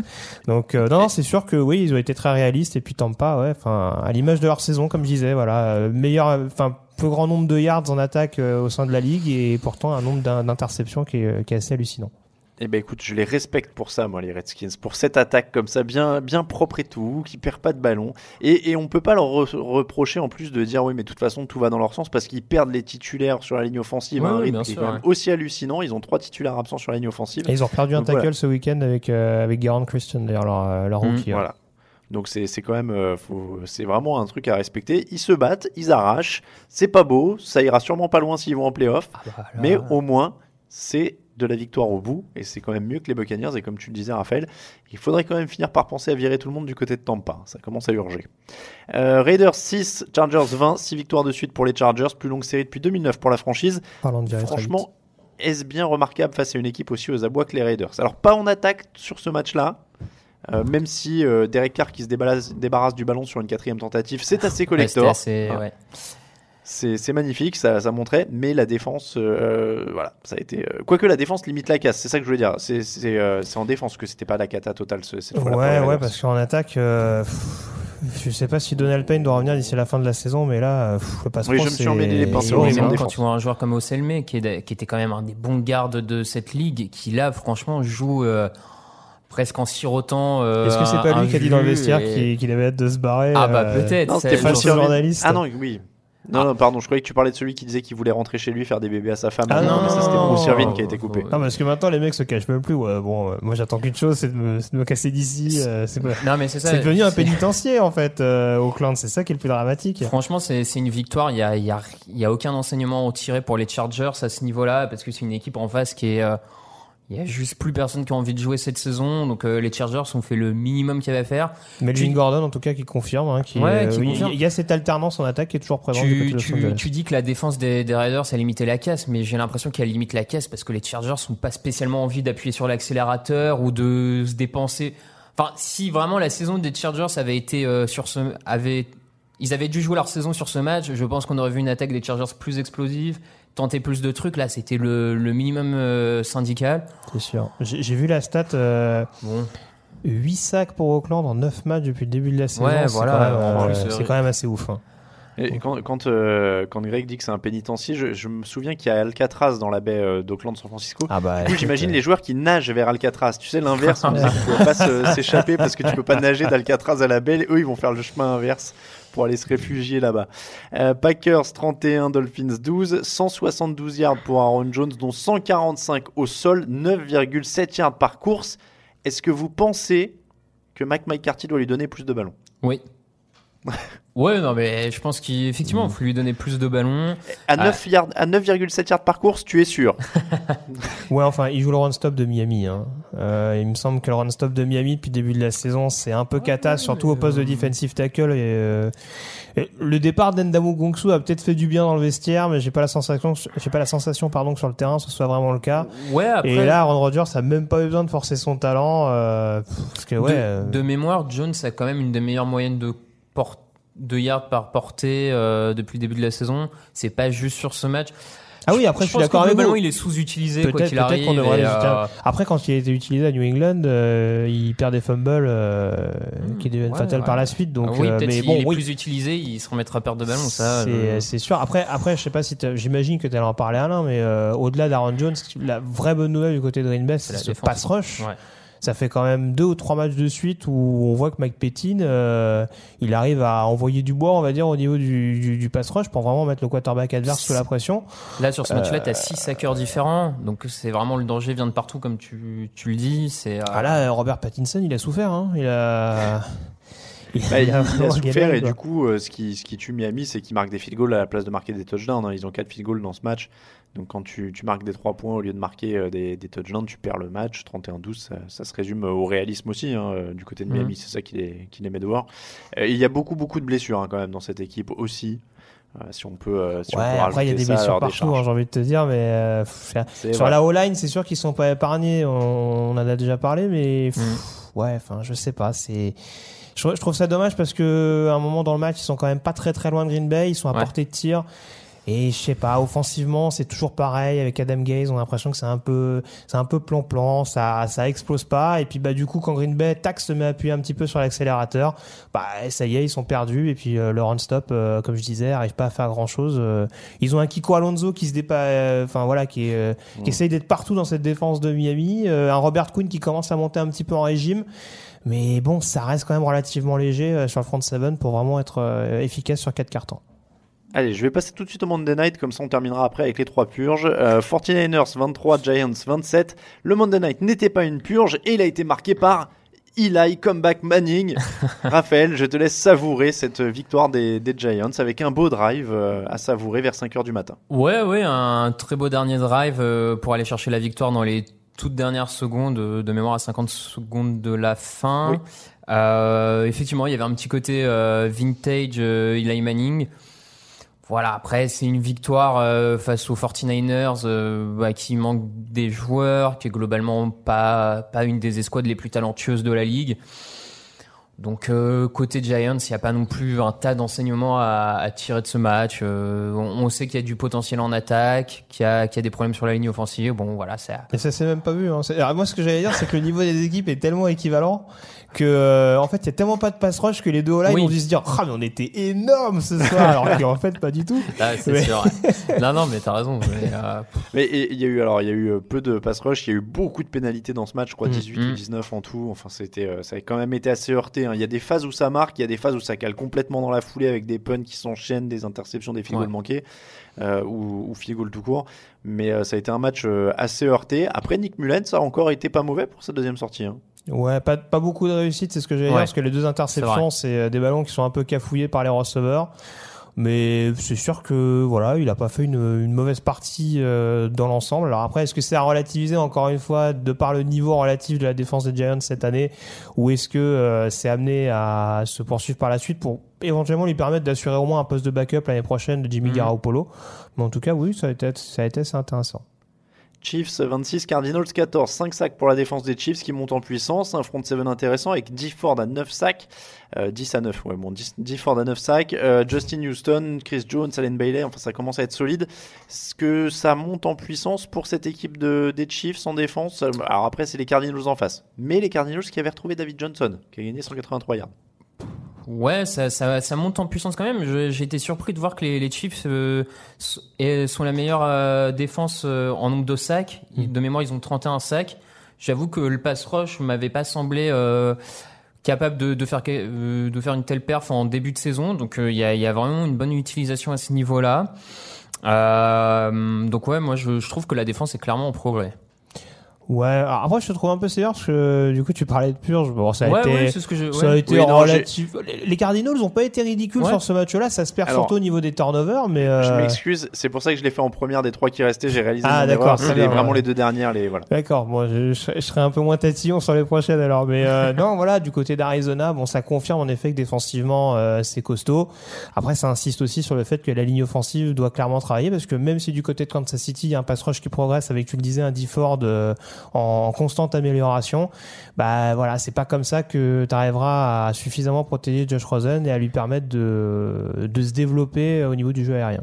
Ça, ça a été vraiment par un coup hein, pour Arizona. Il y a eu des Mhm. petites éclaircies et on a vu qu'ils pouvaient faire des choses sur certains, certains drives. Ils ont retrouvé David Johnson qui est quand même hyper important. Mais c'est vrai que c'était un peu par un coup. La défense des Cards, par contre, c'est la bonne nouvelle. Ils ont 5 sacs. Ils ont limité Mahomes à 249 yards, qui est son plus bas de la saison. Ils ont limité les Chiefs à moins de 30 points. C'est seulement la deuxième fois de la saison. Les Broncos sont les seuls à l'avoir fait. Là, pour le coup, c'est quand même la petite surprise de la semaine pour, euh, pour les Cardinals. Alors, quand ils auront un run stop, ils seront monstrueux. Mais euh, enfin, je parle en règle générale. Bon, sur ce match-là, encore une fois, euh, j'ai pas dans l'idée que l'attaque de Kansas City était monstrueuse par rapport au standard habituel. Ouais. Mais oui, c'est sûr contre la passe. En tout cas, il y a de bonnes choses. On- on- voilà, Chandler Jones, Patrick Peterson. On sait que leurs forces sont aussi dans ce secteur-là, et ça a été confirmé contre une des attaques les plus explosives de la ligue. Bon, là on passe vraiment aux purges. Je vous le promets, Bengals 14, Saints 51. Ah. Ça fait déjà 5 fois que les Saints passent les 40 points cette saison. Ils ont marqué 5 touchdowns en première mi-temps. Ils ont marqué des points sur toutes leurs possessions, sauf la dernière où ils arrêtent le match. Michael Thomas en est à 78 réceptions sur la, la saison. Il est numéro 1 de la ligue à égalité avec Adam Thielen. A priori, il n'y a pas énormément d'enseignements à tirer de, de ce match pour les Saints vu qu'ils ont juste déroulé sur une équipe des Bengals qui a pris son troisième match de suite à plus de 500 yards encaissés. Alors attention, il y avait 7-7 à la fin du premier quart. hein. C'était accroché quand même. Non, non, Donc mais voilà, ouais, y a- y a, pas, euh, comme tu dis, il y a pas beaucoup d'enseignements côté Saints. Ils confirment leur dynamique des dernières semaines euh, en attaque. euh, 74 jeux, 40 minutes de possession, c'est, enfin, c'est, c'est juste monstrueux. Donc voilà, ça, ça roule. Et puis côté Bengals, euh, de mémoire, Edgy Green jouait pas. Ah non, de toute façon, il va pas jouer Oui, pendant un petit moment, hein, il me une semble. semaine donc, ou deux. euh, Et plus globalement, enfin voilà, euh, on, on savait Ouais. que le run stop de Cincinnati euh, était en était, difficulté. enfin le, le jeu au sol pardon de Cincinnati était pas excellent. Là pour le coup, il tombe sur un des meilleurs run stop de la ligue. Donc euh, Joe Mixon, il a fait une, deux petites, pe- enfin deux courses intéressantes, mais euh, Mhm. ça n'a pas été très concluant sur la durée. Euh, Andy Dalton est toujours, euh, pff, voilà, avec Ouais, des interceptions qui peuvent être largement évitables. Et puis enfin voilà, La en défense se euh, fait, ouais. enfin le backfield défensif, il est, il est affreux quoi. Il fait Alors il ils ont pris, euh, ils ont viré leur coordinateur défensif hein, dans la foulée de ce match. Ouais, Terry aussi a pris la ouais. Et la grande nouvelle, c'est qu'ils ont embauché Hugh Jackson comme assistant head coach. Évidemment, hein, euh, tant qu'on est dans l'autoflagellation, quitte à y aller franco, il est embauché comme assistant head coach. Alors on Ouais. sait pas ce que ça veut dire. hein, c'est une Bah alors moi j'attendrai de voir parce que justement faut pas oublier que Hugh Jackson est un ancien coach des running back. Il y a peut-être justement l'idée de vouloir développer ce secteur de jeu et peut-être mettre un peu moins de pression sur Andy Dalton euh, au niveau de l'attaque. Alors je dis pas que Hugh Jackson euh, est un formidable coach, en tout cas d'un point de vue motivation c'est pas le cas. Après, bon, on a vu, et c'est aussi ce qui lui a permis de, de se distinguer en tant que coordinateur offensif des, des Bengals, qu'il était capable peut-être de développer le jeu au sol si le besoin s'en faisait sentir. Donc euh, à surveiller, mais ça réglera pas les, les trous béants Non, en défense. C'est du copinage, j'appelle ça un emploi Ah oui, Penelope mais ça, Fillon, moi, le monsieur. copinage, euh, staff oui, en NFL, il y a que ça. ouais, hein. pas- Ah, je sais, je plaisante. Les assistants head coach embauchés en cours de saison, c'est euh, en Mm. effet un grand classique. On termine avec Jets 10, Bills 41. euh, les Jets qui ont autorisé donc 113 yards à LeSean McCoy et 117 d'évaluation à Matt Barclay, Voilà. qui débarquait quand même de la rue du coin euh, et qui, a- qui achetait ses, des chips dans un store à Buffalo il y a deux semaines. On lui a dit hey, Tu veux jouer quarterback? Euh, on- D'ailleurs, ils ont viré Nathan Peterman cette, euh, cette nuit. Euh, Todd Bowles est un coach défensif. A priori, il n'est pas prévu de le virer avant la fin de la saison. C'est ce que c'est ce qui se dit, je crois, du côté d'ESPN. Mhm. Mais le fait est quand même que les Jets régressent un peu, non?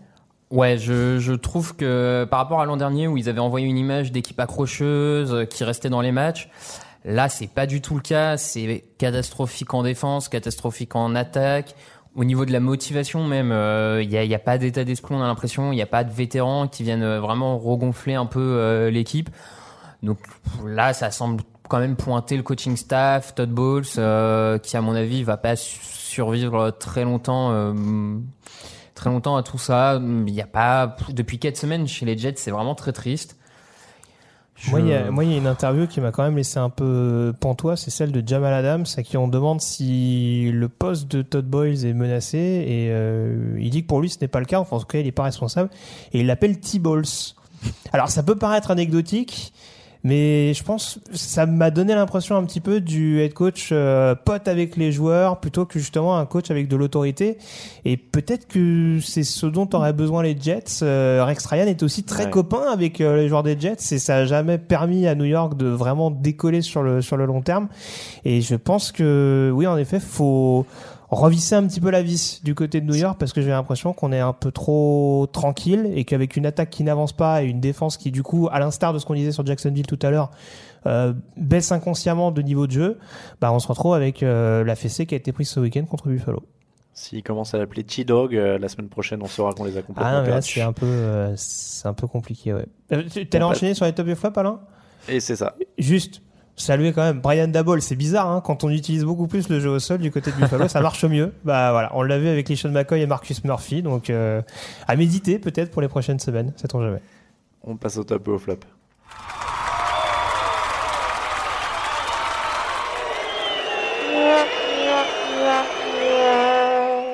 Les tops et les flops de la semaine, Raphaël, c'est à toi de commencer.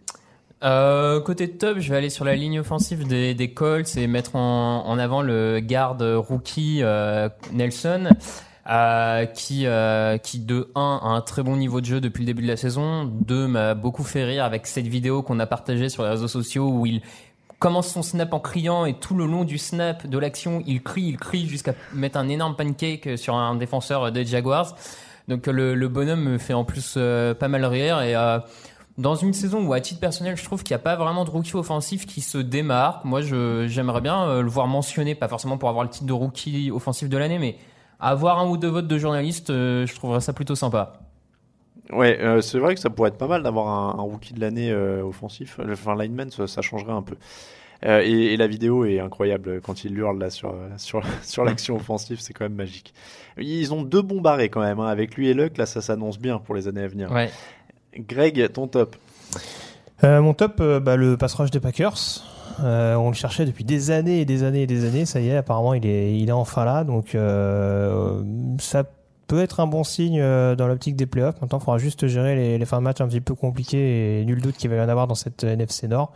Mais voilà, il y a une défense qui est clairement en progression. J'aime beaucoup Jair Alexander également au poste de cornerback. Donc, voilà, à suivre, à suivre cette défense de Green Bay qui fait donc partie des quatre équipes avec le plus grand nombre de sacs dans la ligue. En top, euh, pour moi, Drew, Drew Brees, euh, bon, c'est un point sur sa course au record, hein, mais euh, il est, cette semaine, il passe Brett Favre euh, pour 509 touchdowns, donc numéro 2 dans l'histoire. Il reste Manning à 539 devant. A priori, s'il joue une saison de plus, ça devrait être dedans. Donc ça, c'est c'est quand même une belle stat. Et je double avec Larry Fitzgerald, deuxième des yards à la réception dans l'histoire. Pareil, énorme carrière. Malheureusement, il lui manque une bague. Il n'est pas passé loin lors du Super Bowl qu'ils ont joué. Bon, Ouais. voilà, tout le monde peut pas en avoir. Ça n'empêchera pas d'être Oui, un des plus grands receveurs de l'histoire. Raphaël, ton flop?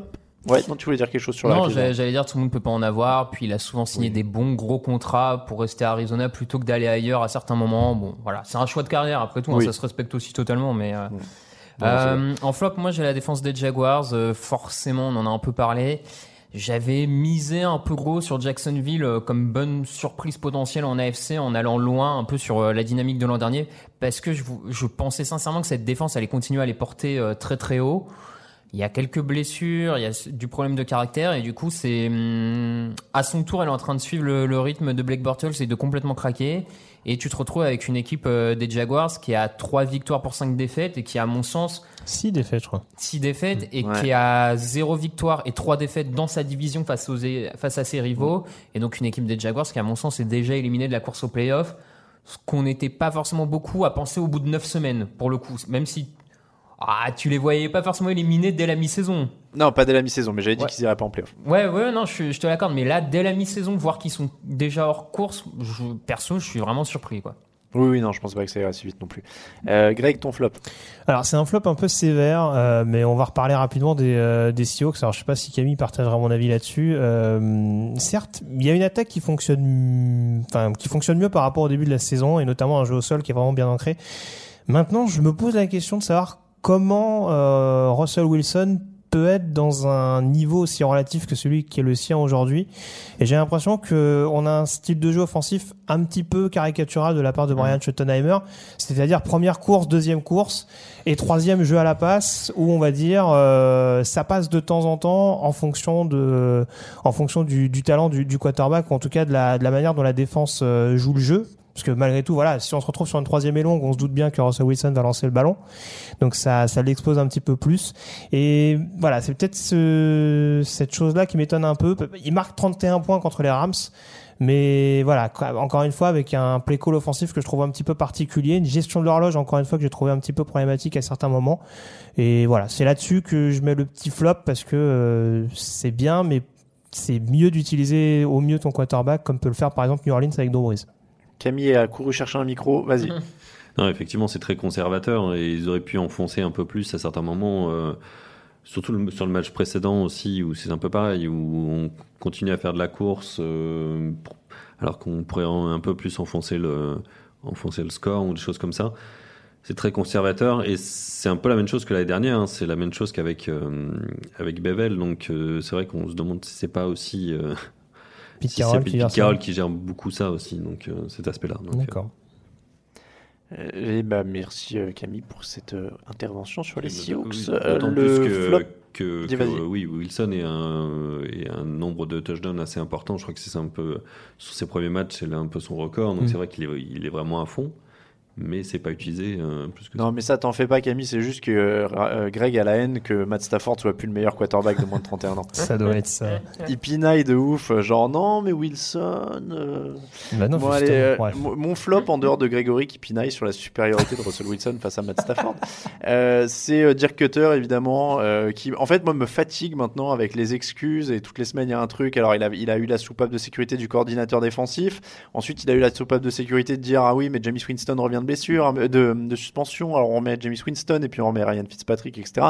Là, il a repris les commandes de l'attaque. euh, il a arraché les commandes de l'attaque au coordinateur euh, offensif euh, de son équipe pour marquer euh, 3 points sur 500 yards.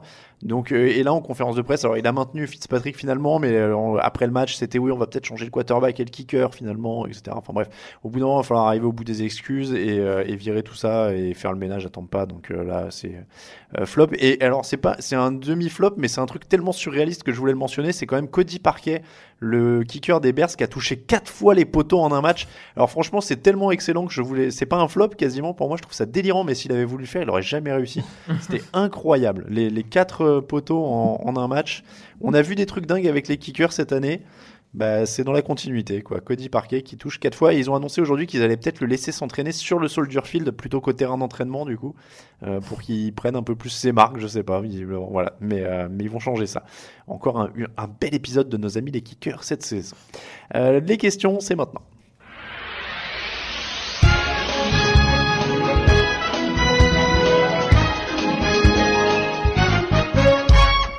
Les questions de la semaine, messieurs, attention, c'est parti, je vous envoie tout ça. Euh, James, euh, pardon, question de Bud Fumbler. Le prix Comeback of the Year peut-il encore échapper à Andrew Luck et à ce jour, quel serait votre favori pour Most Improved Player? Peut-être James Conner. Alors, Comeback, bon, a priori, euh, selon les critères actuels, on est plutôt d'accord sur Luck. Ouais. Ou DJ Watt. Ouais. ou Watt. Là là où la question de, de Bud Fumbler est intéressante, c'est pour le Most Improved Player, alors ça existe en NBA mais pas en NFL, ce serait presque un, un prix intéressant, le joueur qui a le plus progressé. Ouais, C'est tellement dur à. Ouais, Bah, James Conner, c'est- quand même un bon candidat. Ouais, c'est compliqué après parce que est-ce que tu prends des joueurs qui étaient titulaires l'année dernière, qui le sont toujours cette année euh, Voilà, Connor était plus remplaçant. euh, c'est, mais sur principe, oui, c'est sûr que c'est sûrement un un d'un des joueurs qui prenait toutes les portées. Oui, qui a voilà. vraiment- Enfin, c'est c'est ça qui est quand même hyper dur en foot américain, je trouve, à juger le. Parce que si tu pars par là, enfin, c'est pareil. Je veux dire, Michael Thomas, euh, il a fait une bonne saison l'année dernière, mais est-ce que c'était aussi monstrueux que ce qu'il peut faire cette année? Euh, Voilà, c'est difficile à dire. Question de Godger is Among Us euh, sur un sujet dont on parlait hors antenne avant l'émission. Euh, 4 défenses. Alors, 4 défenses mènent la ligue au nombre de sacs 31, Chiefs, Steelers, Vikings, Packers. Quelle est la plus surprenante et qui finira numéro 1 Alors, ça, c'était pas ce dont on parlait, mais c'est une bonne question. Alors, à titre perso, moi, c'est les Chiefs hein, qui m'étonnent le plus à 31 sacs. euh, Packers aussi, hein. Ah ouais, Packers, euh, grave surprenant. Ouais, oui, non, mais les même. deux, les deux, je les voyais pas comme des places fortes du pass rush euh, en- à l'intersaison en tout cas.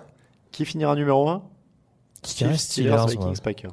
Ça vient tellement de partout, euh, depuis euh, Eward aussi qu'on n'a pas cité tout à l'heure, mais qui a été très bon. euh, White, Watt, c'est c'est Ah, les Bears partout, hein. aussi hein, peuvent continuer euh, dans une division. Ah oui, moi je ils- restais sur les 4, mais c'est sûr que les Bears, oui, ils peuvent. Ils sont Ils pas sont, sont très loin, ils doivent être à 29, je Ah, il me pense. semblait qu'ils étaient Ils dans les ils quatre, sont- les ils sont Bears. juste derrière. ouais. Euh, et puis la question euh, dont on parlait, c'est enfin les gages de fin de saison sont-ils choisis? Donc pas encore, mais il va falloir qu'on s'y mette, notamment pour celui de l'an dernier aussi pour Raoul qui est toujours en stand-by. Euh, question de Carson Legron quelle équipe a actuellement le bilan le plus flatteur par rapport à son réel niveau et à l'inverse, quelle équipe n'a pas le bilan qui reflète son réel niveau? Hors blessure, car cela fait partie du jeu. Euh, cause le calendrier, courte victoire, défaite à cause de play call douteux, adversaire qui déjoue, etc. euh, ou qui se ou qui joue sublimement. Alors déjà, play call douteux pour moi c'est pas un, un motif. Enfin, ça fait partie du jeu le play call. Donc, euh, s'il y a un mauvais play call, c'est que l'équipe est mauvaise euh, aussi. Je veux dire, on, le- le- on- on a vu et on en a parlé dans l'émission, Frank Reich et, et Kyle Shanahan et d'autres, le coaching il fait partie du jeu quoi. Donc Ouais, on peut ouais. pas dire euh, les joueurs sont excellents et le- ils méritent pas leur bilan parce que le, le play call est, est douteux quoi. Oui, non, mais c'est sûr, ça fait partie Mhm. des. Parce que bah, on peut on peut pas on peut pas dire les blessures ça fait partie du truc et le play cool ça c'est à prendre en ouais. compte enfin ouais je sais pas Bah, les deux font partie quoi. oui oui bien Ouais, sûr ouais. bien sûr voilà ça fait ça fait partie de la vie d'une équipe Alors, sur une saison Qui a un Euh, bilan flatteur Moi, j'ai, moi, sincèrement, Houston non Ouais, Houston ou les Redskins. Houston, ouais. euh, pff, ah oui je- les Redskins oui, oui. il y a Miami aussi, à 6-6 aussi dont Ouais, ouais. flatteur. Miami, moi c'est mon choix numéro 1 pour le coup. mais c'est sûr que Houston ouais, 9-3 euh, c'est- oui c'est ça non ils ont Non, 6-3. Attends je m'embrouille. euh, oui attends ouais, je compte beaucoup Oui. plus de matchs j'ai déjà 3 semaines d'avance sur vous les gars est dans le futur, ouais. Greg, il est dans le spoiler futur. alerte Et, et alors, qui a, un, qui a un bilan qui reflète pas le niveau réel? Euh, hmm. Les Seahawks valent quand même mieux qu'un 4-5 selon moi. Et je dis pas ça pour feuilleter auprès de Camille, mais euh, ils, ils montrent Ouais, quand même de meilleures choses. Se rattrape. Euh, question, question. euh, alors, salut Alexandre Nico, pardon. Salut à toute l'équipe. Pourriez-vous détailler en quelques minutes les futurs free agents qui pourraient faire parler d'eux durant la prochaine intersaison? Euh, Alors, je vais vous faciliter la tâche. J'ai fait un peu de recherche sur cette Ah, question. Euh, à l'intersaison, vous aurez Demarcus Lawrence, Jadevon Clooney, Mhm. Dee Ford, Levon Bell, Earl Thomas, Grady Jarrett, Nendamu Kongsu, Ziggy Ansah, London Collins à Clinton Diggs, Teddy Bridgewater, Tyran Mathieu et Golden Tate. Ouais. Ouais. Beaucoup de beaucoup de linemen défensifs en gros quoi. Bon, il y aura des franchise tags euh, possibles là-dessus, évidemment. hein. Ça, c'est hors franchise tag. euh, On n'en est pas là. Euh, question de Robin Hood. Comme il n'y a plus de débat sur qui est le meilleur coach de l'histoire, pour départager le second, au-delà du bilan, ne peut-on pas voir qui a le meilleur coaching tree Euh, Donc les, descendants qu'il a envoyés dans le coaching, hein, pour ceux qui connaissent pas. Euh, enfin, en effet, un bon maître doit savoir transmettre son savoir à ses padawans, sauf s'il s'agit d'un senior site. Quelques coaching trees. Jim Lee Howell, Lombardi Landry. Paul Brown, c'est Don Shula, Bill Walsh. Bill Walsh, c'est Denny Green, Michael Green, George Seifert. Bill Parcells, c'est Bill Belichick, Tom Coughlin, Sean Payton, Mike Zimmer. Michael Green, c'est John Gruden, lol. Il y a marqué lol entre parenthèses, c'est pas moi. Euh, Steve Mariucci et Andy Reid. Et Andy Reid, c'est John Harbaugh, Ron Rivera, Todd Bowles, Doug Peterson, Sean McDermott et Matt Nagy. C'est pas mal. euh, moi, j'ai un fait, un fait pour euh, Reid et Parcells. Ouais, c'est euh. c'est les plus récents. Après, euh, pour avoir fait les All-Star Team euh, pendant l'intersaison, euh, Paul Brown c'était costaud. On s'en rappelle pas parce que forcément il n'y a pas de Super Bowl à l'époque où il entraîne Cleveland, mais euh, si si- s'il y avait eu une époque à l'époque déjà des Super Bowls, je pense qu'ils en auraient gagné une, une flopée. Donc euh, Paul Brown c'est à citer euh, tout particulièrement. ouais. Et Robin Hood nous demande Michael Green et Andy Reid seront-ils intronisés au Hall of Fame? Oui, bah je pense. Ouais, je. Ouais. Bah, Holmgren, il y a Euh, Super Bowl, donc euh, oui, il y a, Su- oui, il y a Super Bowl avec Green Bay, oui. Ouais. Euh, après, ouais, Reed, bon, je pense que quand même, même son Super Bowl, s'il termine même son Super Bowl, ça le vaut. hein. Ouais, je pense aussi. Ouais. Très brièvement, une petite observation de Tubleuf Martoni. Salut l'équipe, il me semble qu'au soccer et au rugby, l'arbitre peut demander à une équipe de changer de maillot si ce dernier est trop ressemblant à celui de l'autre équipe. Comment la NFL, les arbitres ou même les télés ont-ils pu laisser passer le match Cardinals-Chiefs se dérouler comme si de rien n'était?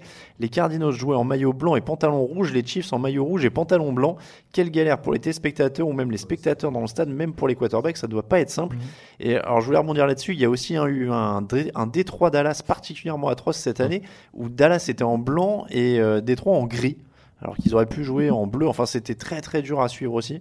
Donc voilà, c'est une bonne observation. Après, on n'a pas la, la réponse. En théorie, c'est en plus c'est synchronisé des mois avant. Ils savent quel maillot ils vont porter sur toutes Mhm. les semaines. Ça les a pas choqués, ça, visiblement. euh, hein. Comment? Ça les a pas choqués, visiblement. Ouais, c'est assez étrange qu'il laisse passer euh, ce genre de, de choses-là. Euh, question de Mr. West. Bonjour euh, l'équipe dans une ligue YOLO. Quel joueur aimeriez-vous voir à un poste qui n'est pas le leur? Exemple Vin- Vince Wilfork receveur, Tom Brady running back, Don Taripo quarterback. Faites-vous plaisir. Ah ouais, ouais. Bah, Tom Brady Tom Brady receveur, c'est obligé. Ouais, c'est- Tu t'as dit, euh, Greg? Tom Brady receveur, non? Oui, c'est ça, Tom Brady receveur. bon. Euh, et après, donc un, un defensive tackle quarterback, quoi. Ouais, ouais. Ah, Vince Wilfork, euh, coureur, moi j'aime bien l'idée Ah ouais. de filer la balle à Vince Wilfork et de le regarder Pas courir mal. tout droit. Et, et Julian Même si c'est Edelman, un left peu- tackle. Et Shaquille Griffin quarterback, ça, euh, Shaquille Griffin quarterback, ça marche? Oh, il est taquin. Voilà, flex la face, euh, sans dessus. C'est- Non, mais il fallait que quelqu'un la fasse. Merci à toi. Euh, Lord Nias qui nous dit euh, Bonjour euh, l'équipe TD Actu, je suis un, nou- un tout nouveau fan de NFL que j'ai découvert un peu par hasard et je vous suis depuis le Sénégal. Donc on te, on te salue, on est toujours euh, content de savoir qu'on a des, des, des- des auditeurs pardon, en dehors de l'Hexagone. Euh, je voudrais vous remercier pour euh, de nous faire vivre ce sport et partager votre passion. J'aimerais aussi savoir s'il y a ou s'il y a eu des joueurs de la Ligue qui viennent des pays africains. Euh, alors, et il met PS, je voudrais aussi saluer le très bon esprit de vos abonnés, ça change du niveau des commentaires sur les forums de foot. Donc, je, je tiens le... Merci pour cette petite observation. Euh, donc, euh, joueurs d'origine africaine, il y en a, euh, Ziggy Ansah notamment, si ouais. Euh... Oh, Il y en a un petit paquet hein, Ouais, euh, ouais. qui. Je suis en train de Menyora regarder au aussi, cas où. Menyora était d'origine nigériane. Ouais. L'ancien joueur de Giants. Euh... Pierre-Paul, c'est pas. Pierre-Paul, c'est Haïti. C'est C'est Haïti, haïtien, peut-être ouais. Bon, même si historiquement, du coup, euh, tu peux relier, mais. Alors, je suis en train de, je suis en train de regarder. Il y a euh, Cyrus Kwanjo, le garde des Broncos anciennement, qui est camerounais. Euh, pop, pop. Alors, c'est ouais, Ziggy Ansah, il est ghanéen. Ouais. Mhm. Il y a euh, Odhiambo des Seahawks qui est kényan. Euh, il y a beaucoup. Il y a Nelson Agolor qui a la double nationalité euh, Nigeria, euh, États-Unis. Jeremiah Taochu des Chargers euh, 2014 Nigeria. Obum Beaucoup de des ouais. Jets. Hommage à. Christian Okoye, à Christian Okoye, ancien fullback des, des Chiefs notamment, Ouais, aussi voilà. qui lui Donc, était pur nigérian, si, si je me rappelle bien. C'était pas un américain d'origine. Donc vo- voilà pour répondre à la question. Allez, une petite dernière, elle est un peu longue, mais elle est très sympa, messieurs. Elle est signée Marc Ounet, 1391. Question en deux parties. Un, un journaliste américain a dit Alex Smith, c'est comme le tofu, bien accompagné, il sublimera l'ensemble, mais s'il n'y a rien autour de lui, il sera sans saveur. Devrait-on appeler Alex Smith le cubé tofu? On peut. C'est pas mal, c'est une belle formule. Euh, et puis, du coup, la deuxième partie de la question êtes-vous donc plutôt d'accord pour les comparaisons suivantes? Tom Brady, la raclette, classique mais indémodable. Et un peu lourd au moment de courir. Ouais. Ça, c'est toi qui le rajoute. C'est moi qui l'ai rajouté. Euh, Sam Bradford, un burger de chez Five Guys. Ça coûte cher, ça dure pas longtemps et on est déçu à la fin, mais il y a toujours quelqu'un pour y retourner. Ah, je sais pas, c'est même, euh, Ouais, je- même la boîte sans le burger à l'intérieur en fait. c'est- Ouais, J'avoue ne pas avoir été, euh, ne pas avoir totalement compris cette folie euh, pour l'arrivée de Five Guys sur Paris il y a 2-3 ans, là, quand les gens faisaient la queue 2 heures pour un burger. Mais Raphaël pourra bientôt nous dire si la comparaison, euh, si la comparaison est valable, hein, vu que c'est le futur quarterback des Giants. Ah, Greg, il le tease avec ça depuis. euh, Ouais, ouais, c'est. Euh, tiens, et Eli Manning, justement, un marshmallow. C'était sympa il y a 10 ans, mais maintenant ça fait moins envie. Ouais. Ouais. Euh, Blake Bortles, le chou-fleur à la vapeur, il y en a toutes les semaines, mais personne n'a envie d'en prendre. Je suis pas d'accord, c'est très bon le chou mais c'est ça, alors je suis pas d'accord non plus. Je bien que j'ai défendu pendant si longtemps d'ailleurs.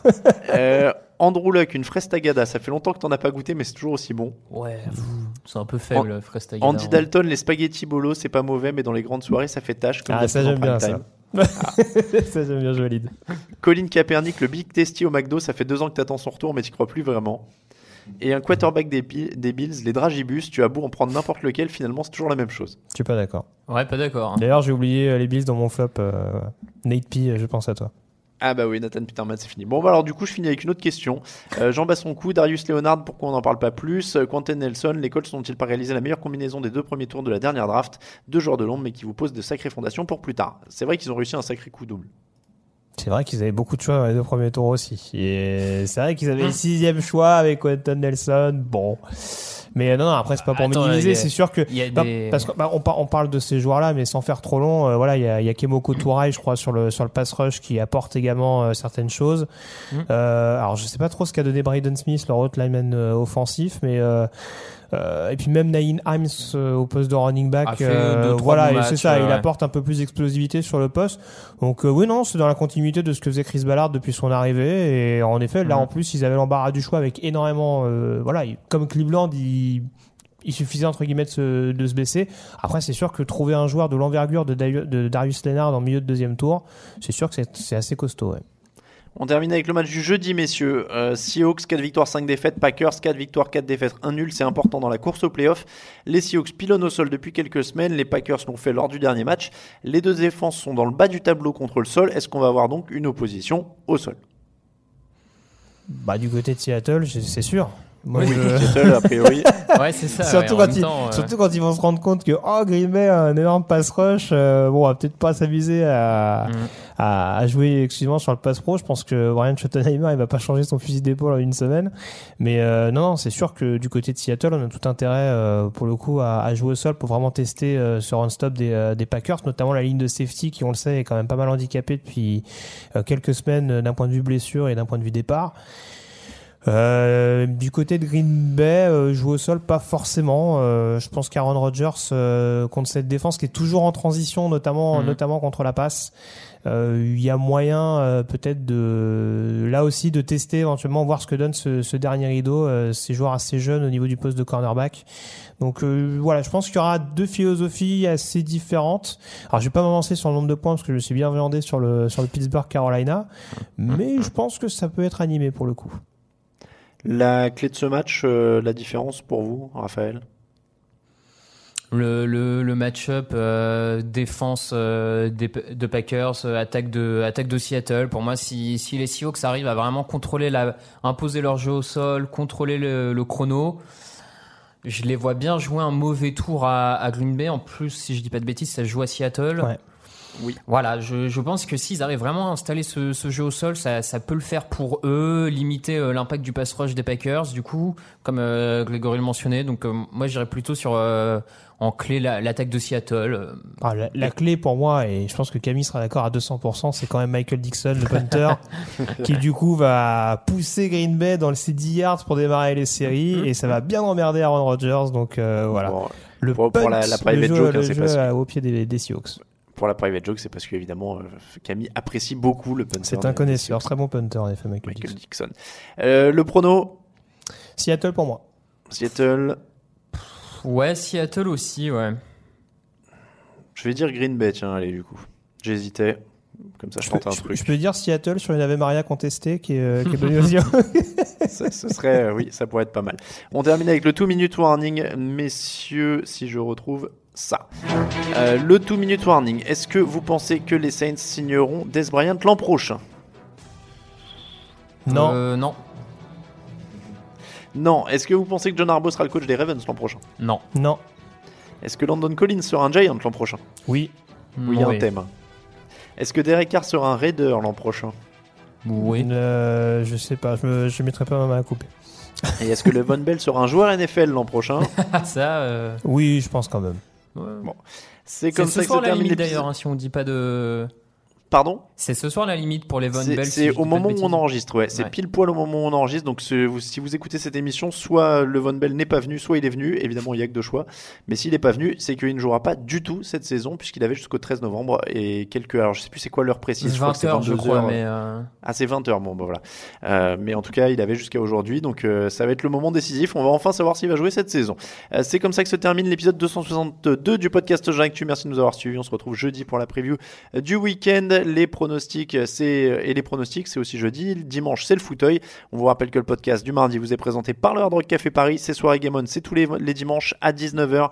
Euh, happy hour prolongé pour ceux qui viennent voir les matchs. On remercie tous ceux qui nous soutiennent sur Tipeee. N'hésitez pas à les rejoindre. Si vous voulez nous soutenir, vous pouvez aussi laisser des commentaires et des étoiles sur iTunes, sur SoundCloud, sur Spotify. Vous pouvez vous abonner sur Spotify hein, depuis quelques semaines, n'hésitez pas.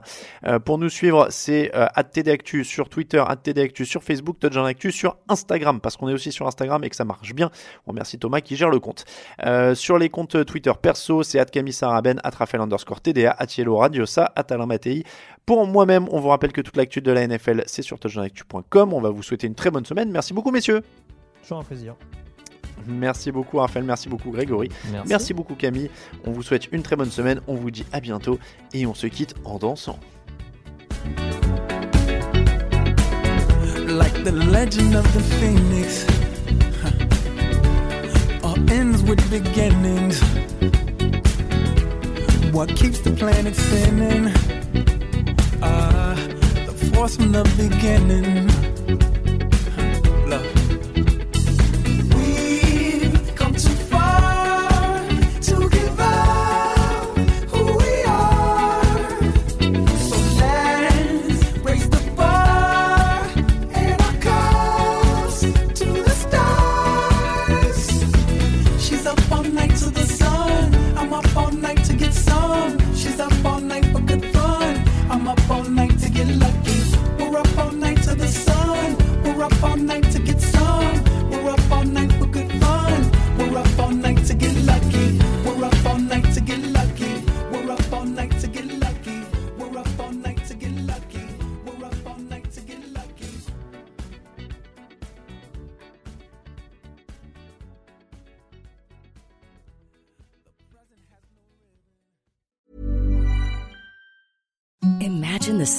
Softest sheets you've ever felt. Now imagine them getting even softer over time. That's what you'll feel with Bowl and Branch's organic cotton sheets. In a recent customer survey, 96% replied that Bowl and Branch sheets get softer with every wash. Start getting your best night's sleep in these sheets that get softer and softer for years to come. Try their sheets with a 30-night guarantee. Plus, get 15% off your first order at bowlandbranch.com. Code BUTTERY. Exclusions apply. See site for details. Planning for your next trip? Elevate your travel style with Quince. Quince has all the jet setting essentials you'll want for your next getaway, like European linen, premium luggage options, buttery soft Italian leather bags, and so much more. And is all priced at 50 to 80% less than similar brands. Plus, Quince only works with factories that use safe and ethical manufacturing practices. Pack your bags with high-quality essentials you'll be wearing for vacations to come with Quince. Go to quince.com slash pack for free shipping and 365-day returns.